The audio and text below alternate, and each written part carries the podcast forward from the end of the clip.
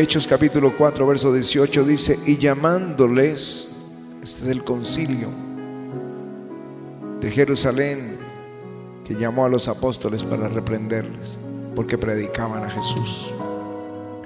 Y llamándolos, les intimaron que en ninguna manera hablasen ni enseñasen en el nombre de Jesús.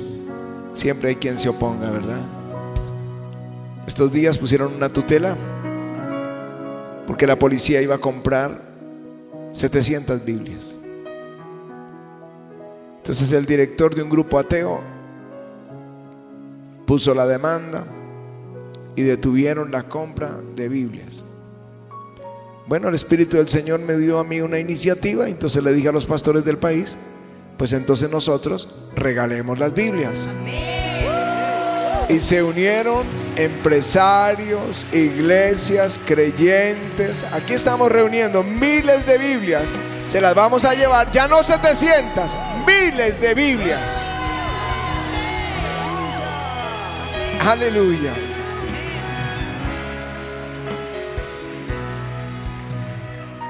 Dice el verso 18, y llamándolos le intimaron que en ninguna manera hablasen ni enseñasen en el nombre de Jesús.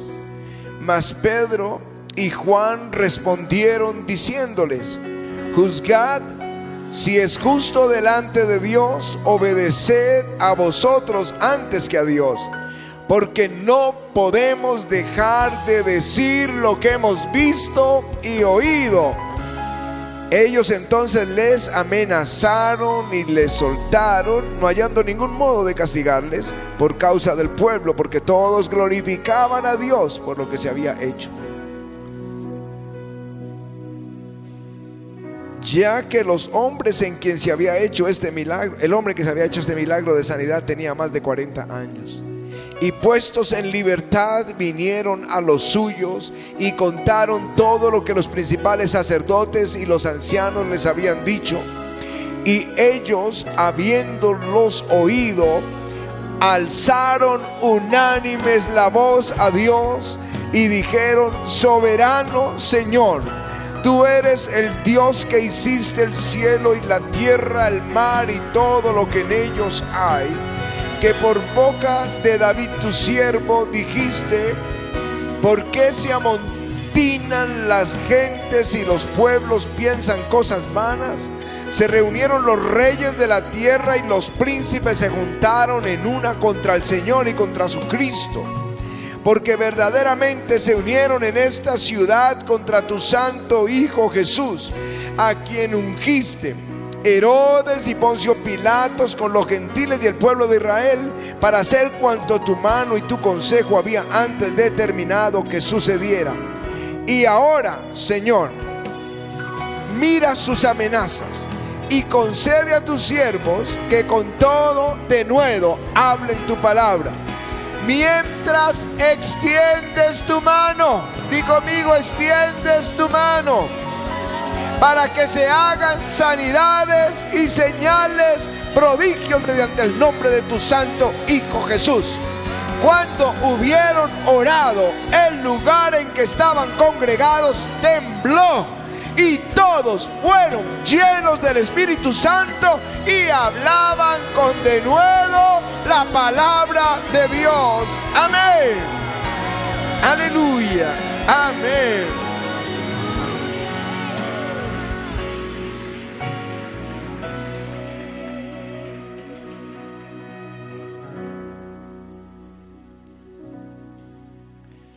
Yo no sé si has oído o has leído la historia de Gedeón en el libro de jueces, pero este hombre estaba escondiendo el trigo en una cueva, porque los madianitas estaban oprimiéndoles. Era un ejército gigantesco, como 135 mil personas arrasaban todos los cultivos, ellos estaban empobreciéndose y tenían que esconder el trigo para su sustento. Y ahí el Señor llama a Gedeón a un hombre de una familia pequeña, insignificante de Israel. Y lo envía a liberar su pueblo. Un hombre escondido, el Señor le dice que a él lo envía y le promete que él estará con él. Y bueno, el Espíritu de Dios vino sobre Gedeón, él hizo sonar la trompeta, la gente se reunió alrededor de, de Gedeón, pero Gedeón estaba asustado. Y lo que hizo fue pedir una señal. Y tomó una mota de lana. Y tomó así la lana y la puso en la era y le dijo, Señor, si tú me llamaste, dame una señal. Que mañana cuando me levante, toda la tierra esté seca, sin el rocío de la mañana, pero en el vellón de lana es esté húmedo por el rocío. Y a la mañana se levantó Gedeón. Necesitaba saber. Nadie va a enfrentar un ejército en el que pueden morir. Regálamelo porque. Este es un vellón de lana. Nadie se lanza siendo nadie a enfrentar un ejército. A la mañana se levanta y toma el vellón y ve que todo está seco y lo exprime y llena un tazón de agua. Y entonces dice, Señor, te voy a pedir una segunda señal. Voy a dejar el vellón y en la mañana todo esté mojado y el vellón esté seco. Y a la mañana todo el rocío estaba en el campo, pero el vellón también seco. Una señal, digo conmigo una señal. Él necesitaba una señal. Y Dios le dio la victoria. Cuando Jesús nos llamó al ministerio, y Pate se lo ha dicho siempre a, los pastores y líderes cuando dicen, yo no era nadie, y nosotros decimos, nosotros no somos nadie. No éramos, no, no somos nadie. Cuando el Señor nos llamó de detrás de las ovejas para servirle al ministerio, eso es para mí lo más grande que le puede pasar a un ser humano.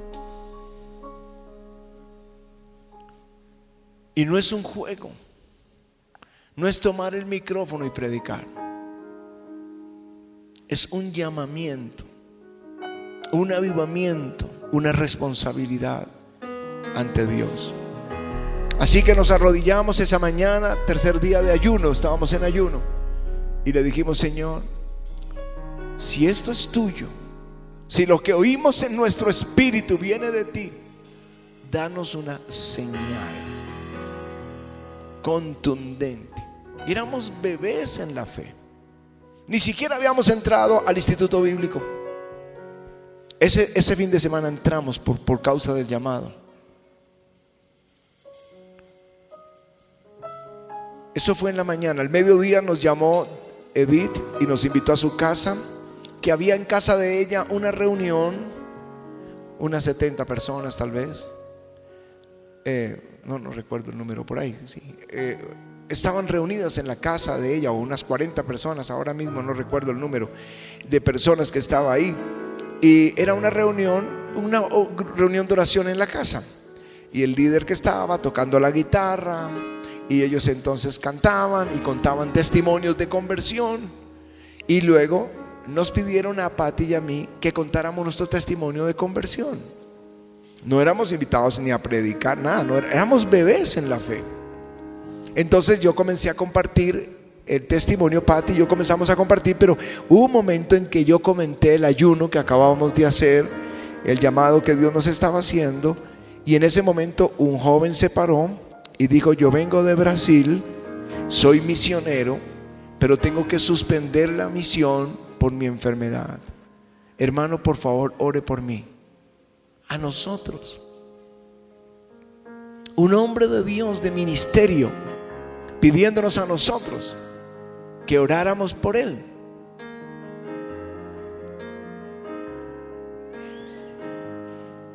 Así que pues, ¿qué hice? Yo estaba muy asustado, yo estaba ahí, yo cerré mis ojos para orar y cuando los abrí ya no estaba el misionero. Yo, ¿qué se hizo? Cuando lo vi estaba en el piso. Y entonces yo me quedé boquiabierto, nunca había visto algo igual y vino otro y vino otro y empezamos a orar y comenzaron a caer y Patty empezó a ayudarme por otro lado y todos caían bajo el poder de Dios y yo estaba sorprendido, miren, no sé qué más pasó. Solo vi quebranto, gente llorando, gente caída bajo el poder de Dios. Y tomamos, recuerdo, un taxi para regresar a la casa. Y en la casa teníamos ocho personas que nos estaban esperando. Dentro de ellos Marta, que está ahí en, Miami, y Camilo. Y cuando entramos les contamos lo que pasó y vino el Espíritu sobre los ocho y los bautizó y ellos comenzaron a orar en lenguas. Esa noche en la cama yo no sabía lo que había pasado. Era la señal de un llamamiento. Aleluya.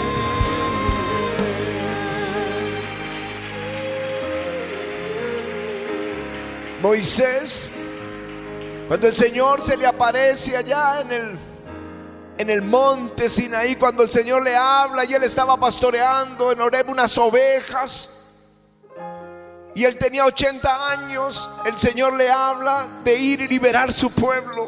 Él está diciendo, no me van a creer. ¿Cómo sabrán que tú me enviaste? Dame una señal. Y el Señor le dio una señal, el agua que se convertía en sangre. Él metió la, la mano en su seno y cuando le sacó estaba leprosa y volvió a meterla y estaba limpia. Su vara la botó al suelo y se convirtió en serpiente. Y se fue con esto a Faraón. Pero primero fue a los ancianos de Israel. Cuando vieron las señales, creyeron. Y cuando vino a Faraón y lanzó su vara al suelo y se convirtió en serpiente, los magos de Faraón hicieron lo mismo. Luego él convierte el agua en sangre y los magos de Faraón hicieron lo mismo. Pero luego él con su vara golpea la tierra y el polvo de la tierra se vuelve piojos en toda la tierra de Egipto. En ese instante, los magos de Faraón, esto es dedo de Dios. Esto es dedo de Dios. Aleluya. Y yo les digo, esto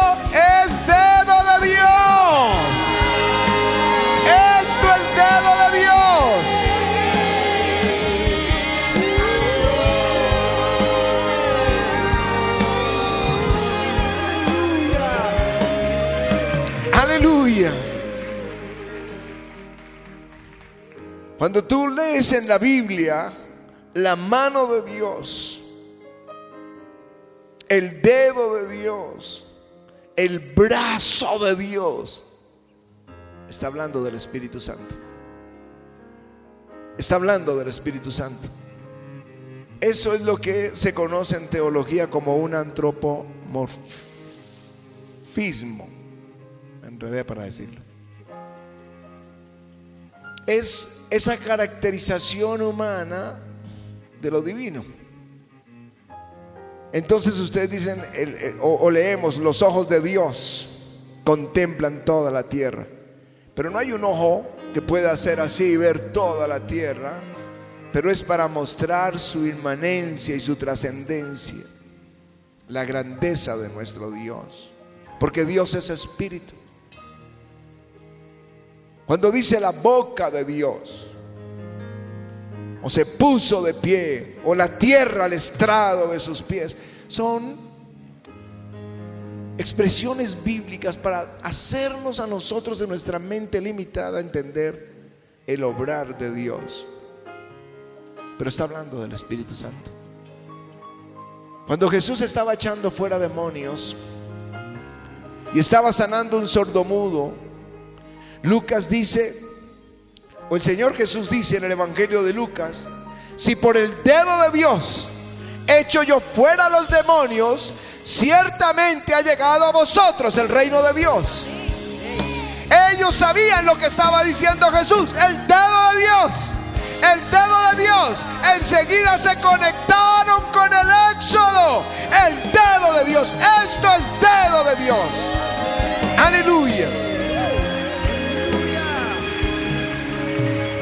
Pero Mateo, para que tú y yo lo entendiéramos, el Señor Jesús dijo, si por el Espíritu de Dios hecho fuera los demonios, ciertamente ha llegado a vosotros el Espíritu Santo. Eso es para que tú y yo entendamos que cuando la Biblia dice dedo de Dios, mano de Dios, brazo de Dios, es el Espíritu Santo de Dios. Aleluya.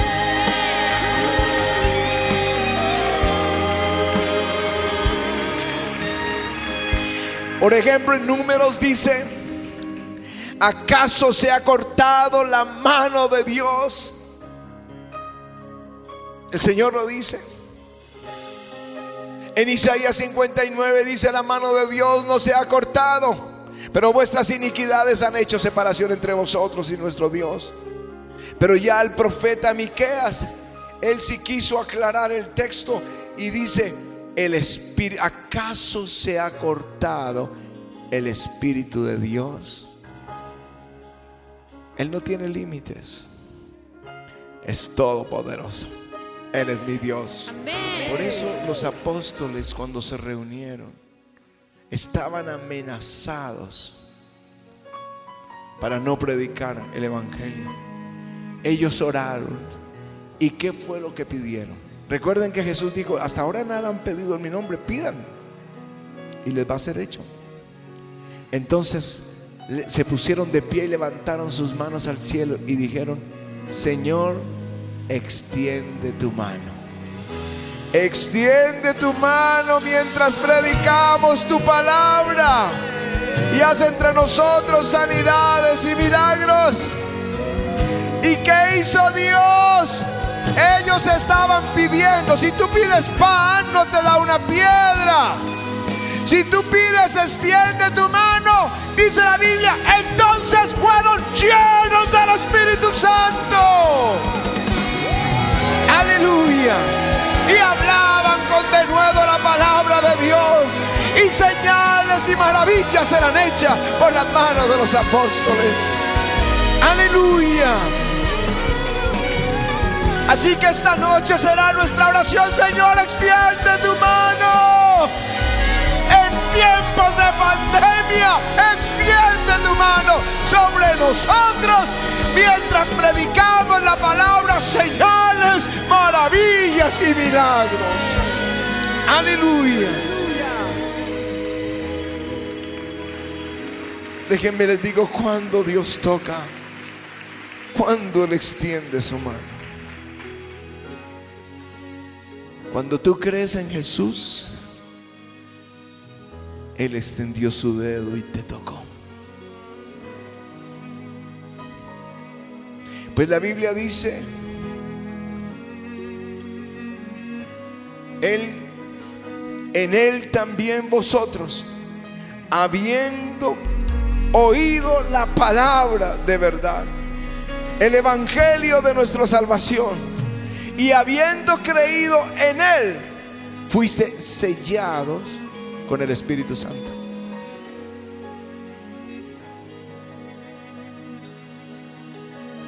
Repito, cuando tú creíste, Él envió el Espíritu Santo a tu corazón. Te tocó. Te tocó el Espíritu. Por eso alguien que era borracho, ahora la gente dice, ¿qué le pasó?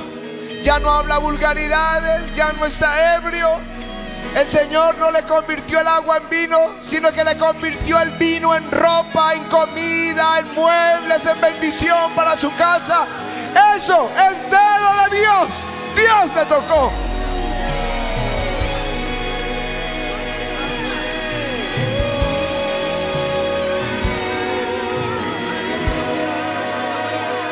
Su mano sobre ti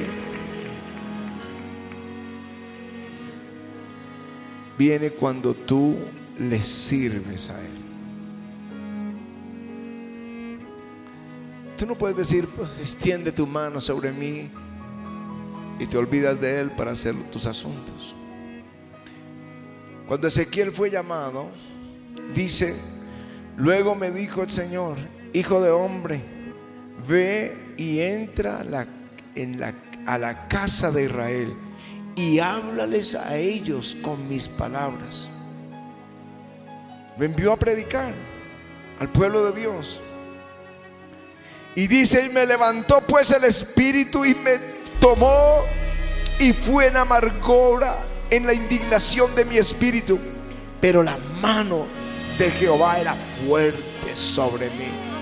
Cuando Dios te llama, tú no puedes hacer otra cosa. Yo salí a tomar el bus, pregúntale a Pati, salí a trabajar.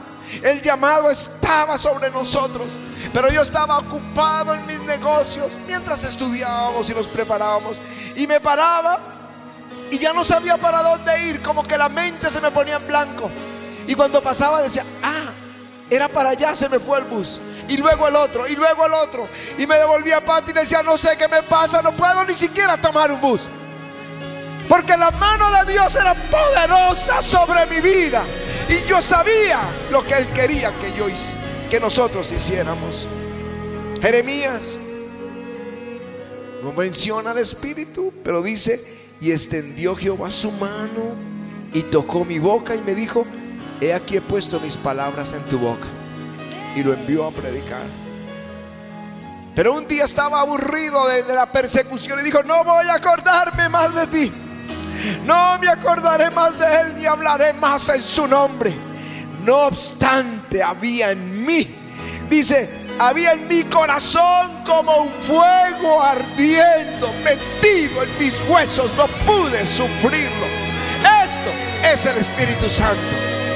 La mano de Dios tocó su boca y ahora su corazón ardía y no podía dejar de predicar. Cuando tú le sirves, cuando salimos al servicio, cuando Él nos bautizó con su Espíritu, entonces comenzamos, no podíamos callarnos. Donde quiera que íbamos le hablábamos a la gente de Jesús, eh, ministrábamos liberación, nos hacían fila hasta las 2 de la mañana. Liberación, el, pastor nos enviaba a un grupo y al otro y al otro. Bueno, ahí estábamos sirviendo a Jesús. Y yo supe, la mano de Dios está sobre los que le sirven. Y descubrí que la mano de Dios está sobre los que le buscan. La adoración en este ministerio es tan importante.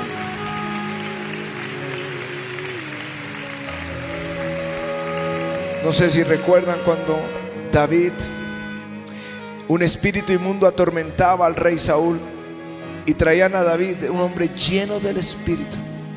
Y cuando David tocaba, como está sonando ahora, el espíritu inmundo que lo atormentaba se apartaba. Yo no sé si ustedes sabían que el incienso es un símbolo de la adoración en la Biblia. El incienso lo sacan del mar rojo, lo sacan de las profundidades, esas rocas, las trituran y luego cuando la queman, ese aroma es el incienso. Y tiene una virtud, cuando se, se enciende eso, cuando empieza el incienso a subir, las serpientes y los escorpiones del desierto se apartan de ese humo. Cuando tú comienzas a adorar, los demonios comienzan a correr la mano de Dios empieza a venir sobre tu vida y los demonios comienzan a, huir de tu camino. El movimiento pentecostal del principio del siglo XX se hizo fuerte porque había un pueblo que buscaba incesantemente a Dios. Lo buscaba hasta que Él los bautizaba con su espíritu y la mano de Dios sobre ellos. Salieron a las naciones y las naciones se abrieron como se están abriendo ahora a este ayudamiento por el Espíritu Santo.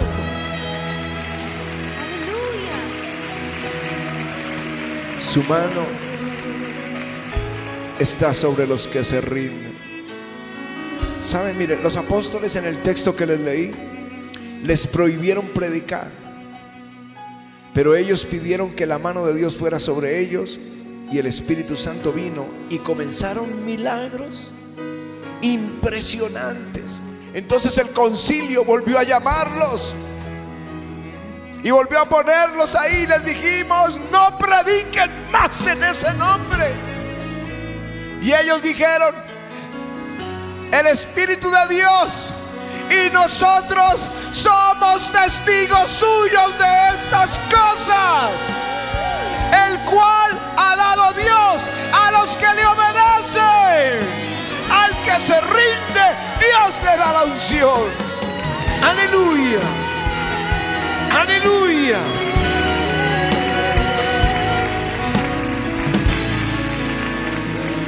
Puedo contarles muchas cosas que han pasado aquí. Cuando Él dice, vayan, vayan al centro de convenciones. Devuélvanse cuando íbamos a, vivir a los, huyendo de una amenaza. Y nos dijo, devuélvanse, si ustedes se devuelven, yo voy a estar con ustedes. Y nos devolvimos e inmediatamente Él nos trasladó a esta sede. Y aquí nació el, Congreso Mundial del Avivamiento. Y aquí nació eh, Avivamiento al Parque. Y aquí nació la televisión. Todo eso empezó a nacer después de que lo obedecimos. Que la mano de Dios está sobre el que se rinde. Moody, D.L. Moody fue un, un gran predicador, un gran avivador del siglo XIX, mediados del siglo XIX. Y dice él, el mundo todavía tiene que ver lo que Dios puede hacer con un hombre plenamente consagrado a Él. Dice que él viajaba atravesando el Atlántico, regresando a Chicago. Nosotros conocimos su iglesia en Chicago. Y el Instituto Moody. Y él regresaba y dice, y en las en los tableros de la cubierta estaba escrito, el mundo todavía tiene que ver lo que Dios puede hacer con un hombre plenamente rendido a Él. Cuando llegué a Chicago, en los mismos adoquines de la iglesia, para mí era como si dijera, Moody, el mundo, el mundo todavía tiene que ver lo que Dios puede hacer con un hombre plenamente consagrado a Él. Y entonces saltó a mi espíritu. No dice un gran hombre, no dice un intelectual, no dice un sabio, no dice un poderoso ni un elocuente, solo dice un hombre. Y yo soy uno. Estoy resuelto a hacer todo lo posible para ser ese hombre. Y hoy llamo al avivamiento. Hagamos todo lo posible para ser esa iglesia. Para ser esa iglesia en la que Dios va a hacer algo que el mundo todavía no ha visto con una iglesia plenamente consagrada a Él. Yo quiero ser ese hombre, yo quiero ser esa iglesia, yo quiero ser ese pueblo. Que el mundo no ha visto lo que Dios puede hacer con un pueblo consagrado a Él. Levanta tus manos y dile, Señor, aquí estoy. Vamos, díselo al Señor. Tú estás buscando, cuando habla un hombre, está hablando de un hombre, una mujer, de un anciano, de un niño, está hablando de un ser humano creado por Dios. El mundo todavía no ha visto lo que Dios puede hacer con alguien consagrado plenamente a Él. Y el mundo todavía no ha visto lo que Dios puede hacer con una iglesia plenamente consagrada a Él. Si eres tú, levanta Levanta tus manos, dile yo quiero. Si eres parte de esta iglesia que queremos.